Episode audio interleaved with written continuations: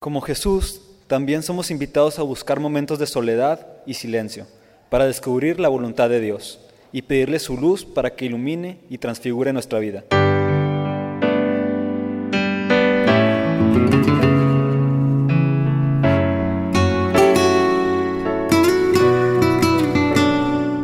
Bienvenidos a la Santa Misa.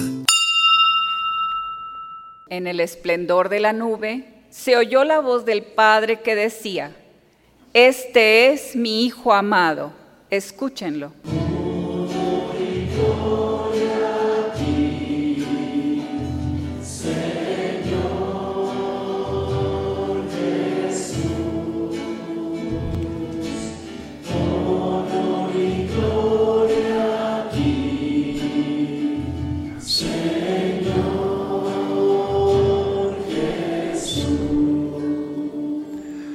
Señor esté con ustedes, hermanos. Proclamación del Santo Evangelio según San Mateo. En aquel tiempo Jesús tomó consigo a Pedro, a Santiago y a Juan, el hermano de este, y los hizo subir a solas con él a un monte elevado. Ahí se transfiguró en su presencia. Su rostro se puso resplandeciente como el sol y sus vestiduras se volvieron blancas como la nieve. De pronto aparecieron ante ellos Moisés y Elías conversando con Jesús. Entonces Pedro le dijo a Jesús, Señor, qué bueno sería quedarnos aquí. Si quieres, haremos aquí tres chozas, una para ti, otra para Moisés y otra para Elías. Cuando aún estaba hablando, una nube luminosa los cubrió y de ella salió una voz que decía, Este es mi Hijo muy amado en quien tengo puestas mis complacencias, escúchenlo. Al oír esto, los discípulos cayeron rostro en tierra, llenos de un gran temor. Jesús se acercó a ellos, los tocó y les dijo, levántense y no teman. Alzando entonces los ojos, ya no vieron a nadie más que a Jesús. Mientras bajaban del monte, Jesús les ordenó, no le cuenten a nadie lo que han visto, hasta que el Hijo del Hombre haya resucitado de entre los muertos. Palabra del Señor. La escritura, hermanos, la Biblia está llena de historias muy interesantes y de personajes maravillosos. Uno de ellos es Abraham. Hoy hemos escuchado la primera lectura. La pregunta es, ¿por qué Abraham era un anciano? Era un esposo, su esposa Saraí, eh, anciana también, eh, estéril, no, no tenían familia, un hombre que parece que por la edad que tenía ya no tenía nada que ofrecer. Pero es allí donde encontramos el asunto de Dios. Donde ya nadie espera nada, Dios espera todo. Donde ya no se puede hacer nada, a Dios le gusta hacer todo. Y por eso donde nadie pensaba, un, anciano, entonces Dios pone su mirada en él. No es por la ancianidad, no es porque tenga una esposa estéril solamente, es porque un hombre que se arriesgó a escuchar la voz de Dios.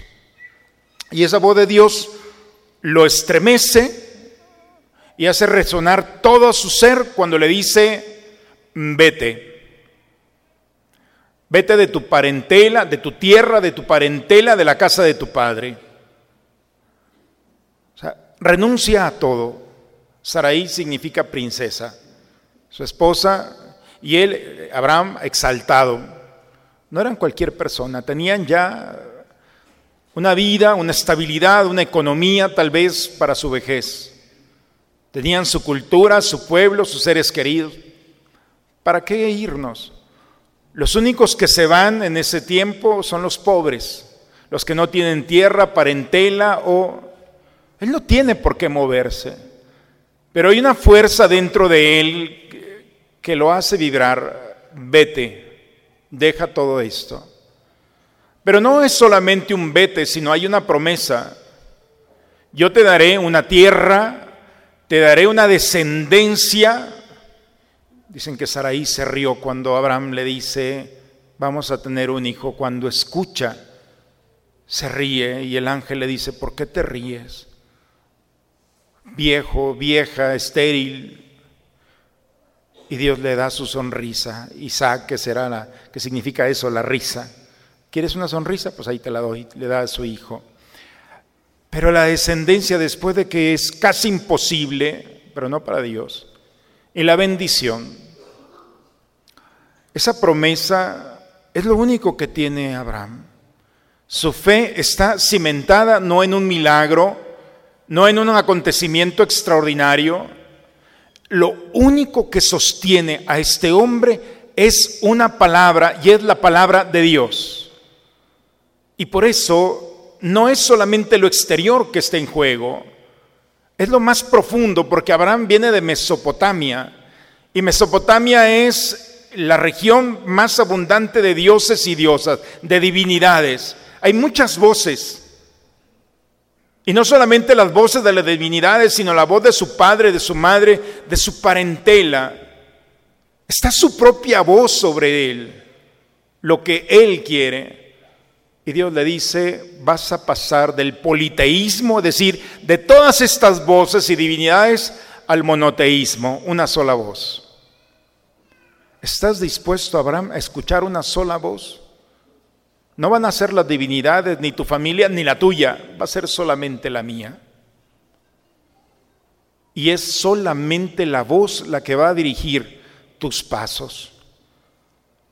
Es donde está cimentada la fe y esto le da calidad, que no está expuesta a otra realidad. La fe de Abraham simplemente está expuesta, sostenida, fundamentada en la voz de Dios. Esa voz de Dios que no le dice te voy a dar una tierra hacia el norte o hacia el sur, no le dice solamente te voy a dar una tierra, tú camina. Él no sabe a dónde va, pero sabe con quién va. Eso es lo más importante. Dios no le da la seguridad de decir, mira, busca el punto de referencia, nada. Él empieza a caminar y la voz de Dios va conduciendo su vida, su historia y se va alejando de su tierra, de su parentela, de la casa de su padre, y se va internando en el silencio de un camino. Dios lo aleja de los suyos para perfeccionarlo en la confianza. Aquí en Saltillo hay personas que vienen de fuera y me dicen, Padre, no tengo a nadie. Mi única familia son ustedes. Qué bonito cuando nuestra parroquia es familia de aquellos que no tienen familia aquí. Pero esa experiencia de estar lejos de tu familia es la misma experiencia, donde te das cuenta que estás solo o sola, pero no estás solo o sola. Y Dios te saca de tu seguridad para perfeccionarte. Es la historia de Abraham. Como va caminando día con día y va perfeccionándose en el amor donde Dios pone su mirada, hace brotar bajo la, lo ilógico de este mundo, hace brotar una experiencia extraordinaria en el hombre. El Evangelio, el día de hoy, nos lleva a un monte. Pedro, Santiago y Juan son escogidos y lo mismo. ¿Por qué escogió a Abraham? ¿Por qué escogió a Pedro, Santiago y Juan y no los demás apóstoles? Pedro lo va a traicionar, y se va a arrepentir y va a regresar. Santiago será el primero después de diez años de la muerte y la resurrección del Señor. Diez años después de estos acontecimientos será el primer apóstol que dé la vida por Cristo. Y Juan va a vivir hasta la vejez, el único apóstol que llegó a ser anciano. Y entonces Pedro, eh, el Señor escoge a Pedro, Santiago y Juan y los sube al monte. Estando en ese monte se transfiguró. Cuando iban subiendo, Pedro, Santiago y Juan ya conocían al maestro. Lo sabían identificar al cerrar los ojos, lo que al escucharlo sabían que era la voz del maestro. Sus gestos, sus expresiones, su mirada, ellos sabían perfectamente y creían que lo conocían. Pero cuando llegan a ese monte se dan cuenta que lo que conocían era muy poco. Porque la trans, significa detrás. Siempre hay una figura detrás, siempre hay algo, hay una historia que se está escribiendo que no se lee, ni se ve, ni se toca bajo los sentidos, solamente bajo la transfiguración, sobre el monte. El monte al subir en la escritura, en la Biblia, cada vez que alguien sube un monte es un encuentro con Dios. Y cuando suben a ese encuentro se, dan la oportunidad de ver lo que hay más allá. Dice que sus vestiduras eran blancas, resplandecientes. Empezó un diálogo entre Moisés y Elías. Moisés que representa la ley, Elías los profetas. Toda la historia de Israel está dialogando allí. Todo tiene sentido y todo conduce a Jesucristo. Y Jesucristo está allí en ese momento en el que se abre el cielo. Este es mi Hijo muy amado. Y si en la primera lectura hubo un imperativo, vete, en el Evangelio también hay otro imperativo, escúchenlo. Este es mi Hijo muy amado, en quien tengo puestas mis complacencias. Escúchenlo.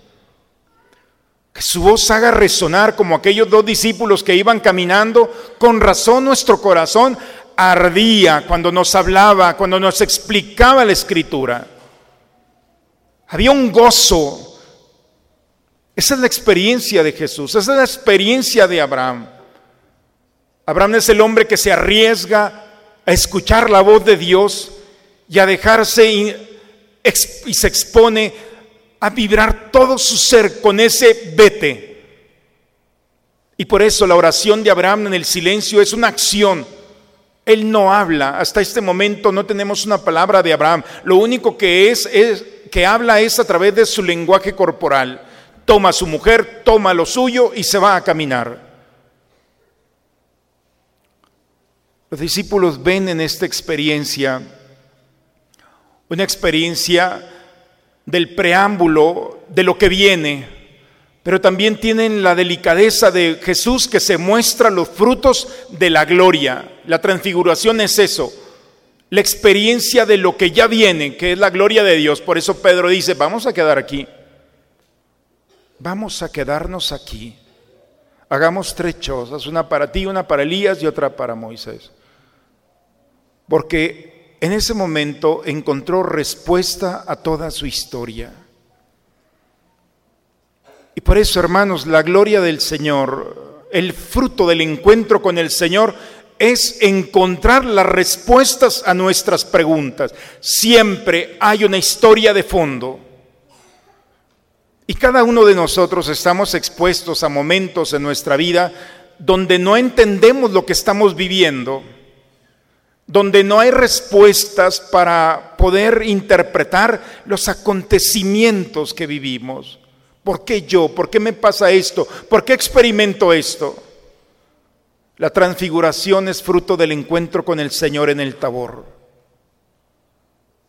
El encuentro con Cristo, hermanos, nos permite encontrar la respuesta y la reinterpretación de nuestra historia a la luz de la fe y poder entender por qué Dios ha permitido esto, por qué Dios ha permitido mi pecado, por qué Dios me dejó pecar, porque Dios también te permite experimentar la misericordia de Dios, así como el hijo pródigo que se va, porque Dios, el Padre le deja irse para que cuando regresara recibiera ese abrazo. Porque Dios permite el dolor, la tristeza, la angustia, todas estas realidades que están en el misterio del hombre. Tarde o temprano se van a presentar. Es una historia que está de fondo y que solamente la puerta para esto es el tabor. Cuando nosotros subimos al tabor, al monte de Dios, en ese diálogo en el que hablamos con Él y experimentamos que esa realidad que estamos viviendo no es una amenaza, no es ni siquiera una prueba de Dios. Es un espacio privilegiado para encontrarlo a Él. Es ilógico que el enfermo, después de subirse al tabor en su enfermedad, le dice a Dios, yo aquí me quedo. Como sacerdote, ¿en cuántas ocasiones me ha sorprendido una persona y no es una. Cuando me dice, Padre, ¿se acuerda de aquel momento tan difícil? ¿Cómo quisiera volver allá? Le digo, tanto que batallemos para salir y tú quieres volver. porque en esos momentos tan difíciles era sostenido solamente por la mano de Dios. Él fue mi consuelo, mi fortaleza, mi confianza. La segunda lectura, hermanos, nos habla sobre un misterio y el misterio es el del el de la salvación. San Pablo habla sobre este misterio diciendo que la salvación ya se nos dio, no hay que buscarla, hay que aceptarla. La salvación es una propuesta, una experiencia humana en la que Dios a través de Jesucristo nos ha ofrecido el misterio de ser liberados, sanados, restaurados. Es gratuita, no es por nuestros méritos. Y eso es lo que sorprende. No son nuestras buenas obras las que van a determinar si nos salvamos o no. Es la misericordia de Dios para escándalo. Antiguamente dice la ley, el cumplimiento de la ley era la salvación. No es justo que el pecador que estaba al lado de Jesús Después de que hizo todo lo que quiso en su vida, al final se ganó el cielo. Hoy estarás conmigo en el paraíso. Fue el primer santo canonizado por Jesús de la iglesia. El menos indicado, y eso es el escándalo. La salvación no es solamente un acontecimiento del futuro. Pablo dice, es un acontecimiento del presente. La experiencia de amor que viene a liberarte que viene a sanar, a restaurar, es gratuita y es para ti. Lo único que tienes que hacer es aceptarla. Cuando detienes tu camino y le dices, Señor, ya, aquí estoy. Mira mi debilidad, mi cansancio, mi resistencia. Cuando nosotros entramos al tabor, hermanos, entramos al misterio de Dios y le decimos, ya me detengo, tú ganas.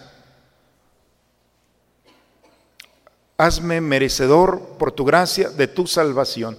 Y esa salvación es la experiencia de un amor que abraza, ese amor que no te va a permitir experimentar o vivir la soledad o el fracaso.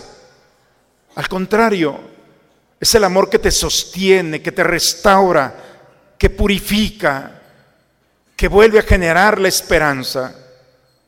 Preguntémosle a Abraham, ¿qué pasó después de aquel encuentro? Ese anciano vivió con un espíritu joven. La frescura de seguir caminando cuando pensaron que ya todo había acabado. La historia no termina mientras tengamos a Dios de nuestro lado. Y por eso, hermanos, ante un mundo cansado, agobiado, ante un mundo que ya muchas veces dice, yo ya no puedo más, ante esa razón para despertarnos cada mañana, necesitamos la frescura, esa brisa suave que viene a refrescar el rostro del alma. Bellamente la oración con la que hemos iniciado la misa es muy bonita. Señor, que tu palabra purifique nuestros corazones para ver más allá y encontrarnos ya con la eternidad poder entender que lo que estamos viviendo es una caricia de Dios. Y no tenemos más que agradecerle y poder decir como Pedro, Señor, aquí me quedo. Ese aquí me quedo, aquí nos quedamos, significa, este es mi mejor momento. No porque lo te determina las circunstancias, sino porque en este momento tú estás presente. Y eso es una razón más para dar el siguiente paso. Por eso, hermanos, en este segundo domingo de Cuaresma, el Señor nos invita a entrar en este tabor. La Eucaristía es un tabor, subimos al monte de Dios, nos encontramos con Él. Pero tu casa también es espacio privilegiado que puedes o has reservado para detenerte allí, donde está tu imagen, la imagen que fue heredada de, heredada de tus padres, ese crucifijo, esa imagen donde tú te detienes y los tuyos se detienen. Y si no hay que hacerlo, ese tabor que está allí para entrar en ese diálogo y poder reinterpretar nuestra vida y poder entender que lo que estamos viviendo es una caricia de Dios Por eso, ante este diálogo con Jesús, Pedro dice, aquí me quedo. Dice, no, Pedro, hay que bajar. Porque el tabor no es solamente quedarnos arriba, es la caricia de Dios que aun cuando no hablas, la experimentas y le permites a los demás vivir en ella. En el nombre del Padre, del Hijo y del Espíritu Santo. Amén. Padre, me pongo en tus manos. Haz de mí lo que quieras. Sea lo que sea, te doy las gracias. Estoy dispuesto a todo. Lo acepto todo, con tal de que tu voluntad se cumpla en mí y en todas tus criaturas. No deseo nada más, Padre. Te encomiendo mi alma. Te la entrego con todo el amor del que soy capaz, porque te amo y necesito darme ponerme en tus manos sin medida, con una infinita confianza, porque tú eres mi Padre. Al recibir, Señor, este glorioso sacramento, queremos darte gracia de todo corazón, porque así nos permites desde este mundo participar ya de los bienes del cielo, por Cristo nuestro Señor. Para papás y padrinos de primera comunión, les recordamos que este miércoles 11 de marzo tendremos la reunión de formación a las 8 pm aquí en el templo. Las actividades de nuestro proyecto Laudato Si en esta semana serán, junten esta semana cartón y plástico para traerlo a la parroquia el 14 y 15 de marzo. Recuerda traer el cartón bien amarrado y sin plásticos en medio, el plástico bien lavado y separado por PET. El sábado 14 de marzo de 12 a 1.30 te enseñaremos a tener tu propio huerto familiar. Solo tienes que traer un cuaderno y pluma, nos vemos en la cafetería. Es una actividad en familia. Y el grupo de misioneros les queremos pedir dos cosas. Primero, si nos pueden ayudar con mucha oración. Todas estas semanas hemos estado trabajando en formar a los chavos que van a ir de misiones en Semana Santa. Entonces, lo que nos queremos pedir primero que nada es que oren por nosotros, por esos chavos y por las familias que vamos a ir a visitar. Y la segunda, el siguiente domingo 15 de marzo vamos a tener una actividad, una hamburguesada. Será, bueno, desde las once y media de la mañana. Saliendo de la misa pueden comprar su hamburguesa y pues los estaremos esperando. El Señor esté con ustedes, hermanos. La bendición de Dios Todopoderoso, Padre, Hijo y Espíritu Santo, descienda sobre ustedes, sobre sus familias y permanezca siempre. Pues hermanos, el tabor nos está esperando, ese encuentro de oración con Dios que nos permite ver la otra historia que está presente, pero que no podemos ver sino a través del Señor. Ojalá que nosotros en esta cuaresma entremos en esta dinámica. Vayamos en paz, la misa ha terminado. Muy bonito domingo, muy bonita semana. Felicidades a todas las mujeres el día de hoy, que celebramos el Día Mundial y que mañana, pues parece que se van a tomar el día. Disfrútenlo, nada de trabajo en casa. Si lo van a hacer, oramos siempre por nuestras familias y por ustedes, mujeres. Nos sentimos muy orgullosos. Vayamos en paz.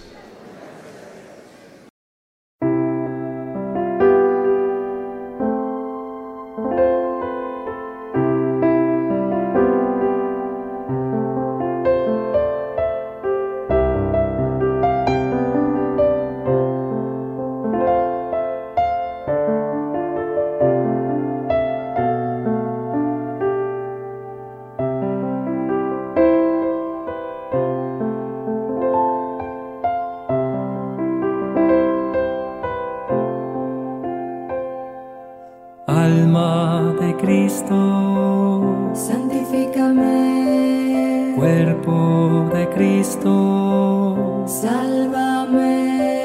Sangre de Cristo, embriágame. Agua del costado de Cristo, lávame.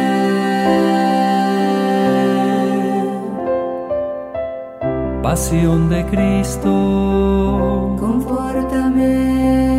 Oh mi buen Jesús, tus llagas, escóndeme. No permitas que me aparte